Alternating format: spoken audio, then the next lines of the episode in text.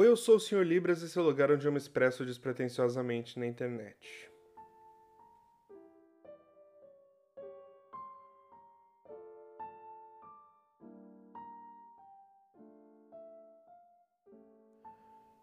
Alfred Hitchcock é considerado o mestre do suspense, e ele mesmo tem uma teoria muito interessante sobre a diferença entre surpresa e suspense, onde a surpresa seria, por exemplo, dois homens conversando sentados a uma mesa e do nada a mesa explode. Isso é surpresa.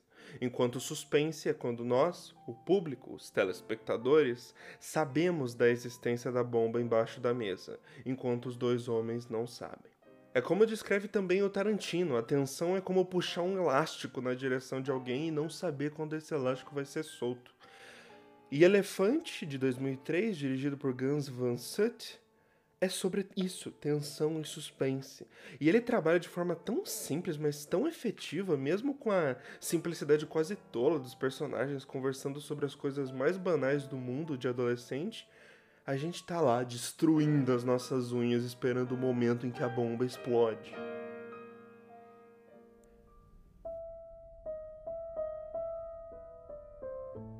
Elefante é basicamente sobre um dia comum na vida de vários estudantes de uma pequena escola cuja tranquilidade é ceifada por dois atiradores.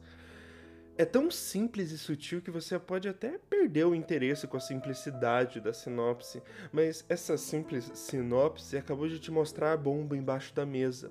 Os primeiros 20 minutos do filme a gente acompanha um pedaço daquele dia pacato de alguns alunos.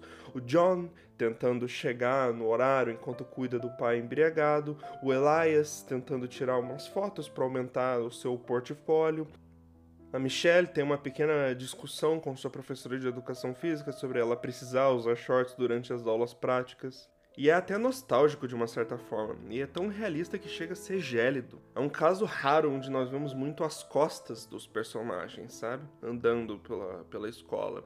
O diretor não quer que a gente veja necessariamente os sentimentos daqueles personagens, mas sim ele quer demonstrar como aquele é um dia pacato, como aquele é um dia calmo.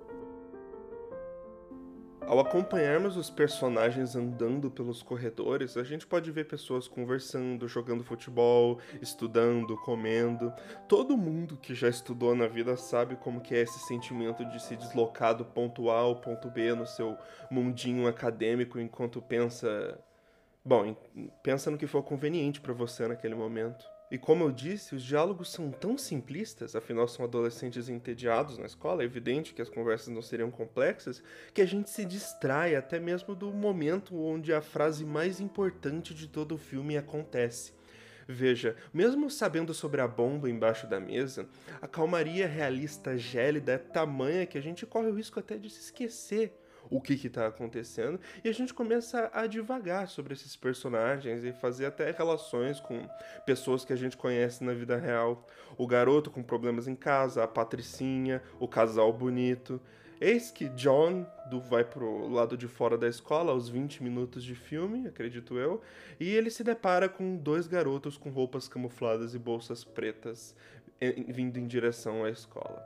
O que nos pega tão desprevenidos quanto John, e ele pergunta: Ei, o que, que vocês estão fazendo? E um dos garotos responde: Cai fora daqui e não volta mais. Coisas ruins vão acontecer. Hey, what are you guys doing? Just get the fuck out. Don't come back. Maybe shit's going down. Agora sim, a bomba está bem mais visível para nós telespectadores. Especialmente por um detalhe genial com G maiúsculo da direção. Quando os dois garotos armados entram na escola, a gente tem um corte para o ponto de vista de outro aluno. Você, claro, evidentemente pensaria, agora a gente vai ver o tiroteio. Mas não nós percebemos por conta de detalhes familiares e diálogos repetidos que nós não estamos assistindo a sequência da cena anterior, mas sim o ponto de vista de outro personagem antes da cena anterior. A partir de agora, a gente vai ver o que cada personagem que a gente conheceu até agora estava fazendo naquele dia. Inclusive, a gente tem até alguns flashbacks dos atiradores, uma cena minúscula para entre grandes aspas, justificar os ocorridos daquele dia sangrento. Mas como eu disse, o filme não tem interesse no tiroteio, e o interesse nos atiradores é minúsculo. A partir da frase cai fora e não volta mais aqui, coisas ruins vão acontecer, a gente tem que lidar com o elefante na sala, que é uma expressão sobre algo de extrema urgência que ninguém tá falando sobre. A bomba embaixo da mesa. Um detalhe interessante a ser ressaltado também é a trilha sonora, que é quase inexistente, mas é extremamente pontual para retratar o estado mental dos personagens. Naqueles primeiros 20 minutos de desenvolvimento, há uma cena onde um dos alunos anda por alguns minutos pela escola.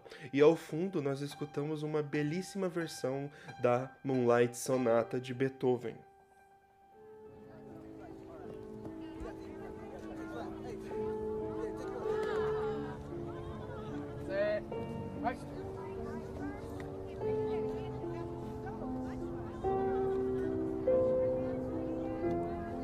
Perfeitamente tocada, sem erros e extremamente suave. Mais à frente, em um flashback focado em um dos atiradores, semanas antes do crime, nós vemos um deles tocando piano em seu quarto. E ele toca a Moonlight Sonata novamente. E a sua versão é errônea, agressiva e sem foco.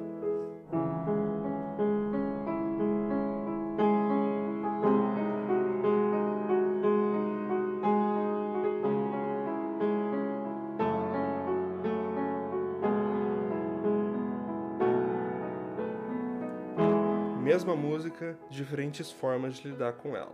Provavelmente de um lado representando a serenidade da vida escolar e do outro a confusão mental cegada pelo ódio. São esses detalhes extremamente sutis que compõem esse retrato tão triste de um evento que talvez pudesse ter sido evitado. Gus Van Sant não tinha intenção de criar um filme fácil de ser consumido. Ele queria que nós fôssemos realmente parte do evento cúmplices do evento, vigias silenciosos em meio à calmaria e à tempestade. Pois bem, eu não recomendaria esse filme para qualquer um, especialmente se você espera um banho de sangue um filme super cativante, pois não é o caso. Ele tem uma proposta e se você não conseguir seguir com ela e aceitar ela, talvez o filme seja só chato para você. Mas se você conseguir viver esse dia junto com o John, o Elias, a Michelle, a Brittany, a Jordan, a Nicole, entre outros, talvez você vá ganhar uma experiência extremamente profunda que você vai levar por algum tempo consigo. Eu fecho o Elefante de Gus Van Sant com 5 estrelas de 5.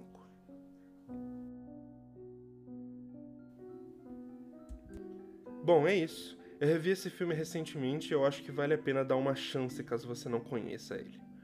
Eu sou o Sr. Libras, te vejo do lado sombrio da lua e